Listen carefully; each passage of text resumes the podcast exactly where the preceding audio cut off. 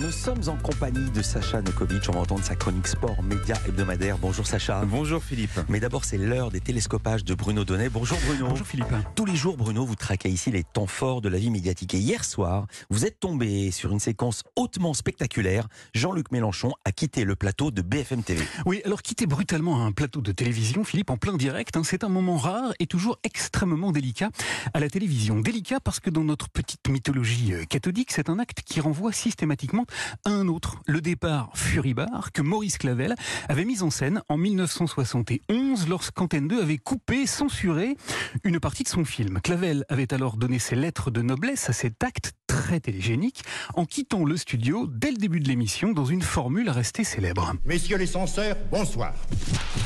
Eh bien, hier soir, non pas au début, mais bien au, au terme du débat auquel il avait été convié sur BFM TV, Jean-Luc Mélenchon a fait la même chose. Il a purement et simplement foutu le camp. Allez, Vous saviez très bien que c'était, vous saviez très bien que c'était dans l'actualité. Restez là, Monsieur Mélenchon. Vous pouvez pas partir comme ça. Pourquoi? Eh bien parce que Maxime Switek, qui animait le débat, lui a montré des images de la prise de parole houleuse de son camarade Adrien Quatennens, qui s'est exprimé avant-hier à l'Assemblée nationale, où il était de retour après sa condamnation pour avoir giflé sa femme. La séquence a divisé la NUPES, fracturé la gauche, elle a été très largement commentée, seulement voilà, Jean-Luc Mélenchon n'a pas du tout apprécié le procédé. Ce que vous faites est moralement répugnant. Il a donc conspué le présentateur de l'émission, Monsieur le faiseur de morale, il l'a gratifié de jolis noms d'oiseaux, hypocrite que vous êtes. avant de lui passer un savon monumental. Maintenant, ça suffit. Foutez-lui la paix. Lâchez-nous. Laissez-nous faire de la politique. L'accusant de vouloir pousser son ami Adrien Quatennens à des extrémités funestes. Je suis révolté contre le traitement. Qu'est-ce que vous attendez De le tuer? Et l'accusante encore d'avoir montré ces images uniquement dans le but d'attirer le public. Je vous reconnais tel que vous êtes. Pour faire du buzz, vous êtes prêt à n'importe quoi. Maxime Switek a alors justifié son choix d'avoir diffusé ces images, arguant du fait qu'elles constituaient un sujet important de l'actualité politique. Vous savez très bien que la prise de parole d'Adrien Quatennens perturbe aussi Ben le groupe de la NUPES et voilà. fait débat dans le groupe de la NUPES. Que c'est un fait politique.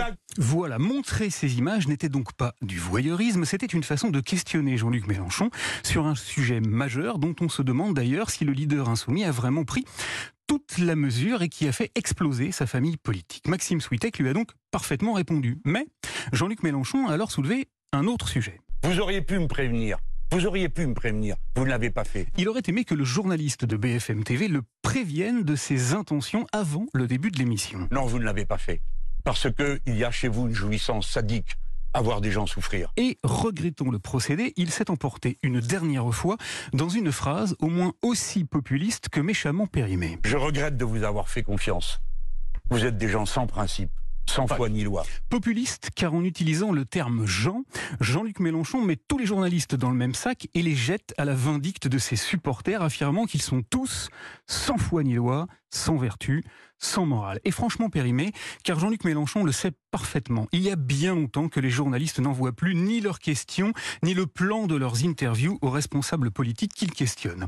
Ils les soumettent à des questions d'actualité au gré de leur liberté. En ne comprenant pas que le cas d'Adrien Quatennens pose question, qu'il interroge sur ce que la gauche fait de la question des violences faites aux femmes et de celle de l'exemplarité des élus du peuple, Jean-Luc Mélenchon montre qu'il est en grand décalage avec l'époque, mais également avec une large partie de sa propre famille politique. Alors voilà, en quittant le plateau de BFM TV hier soir dans un happening qui renvoyait à une séquence de 1971, Jean-Luc Mélenchon a tout simplement montré qu'il était un leader dépassé, dépassé par des symboles qui désormais lui échappent totalement, n'est pas Maurice Clavel qui veut. Merci beaucoup Bruno Donnet. À lundi.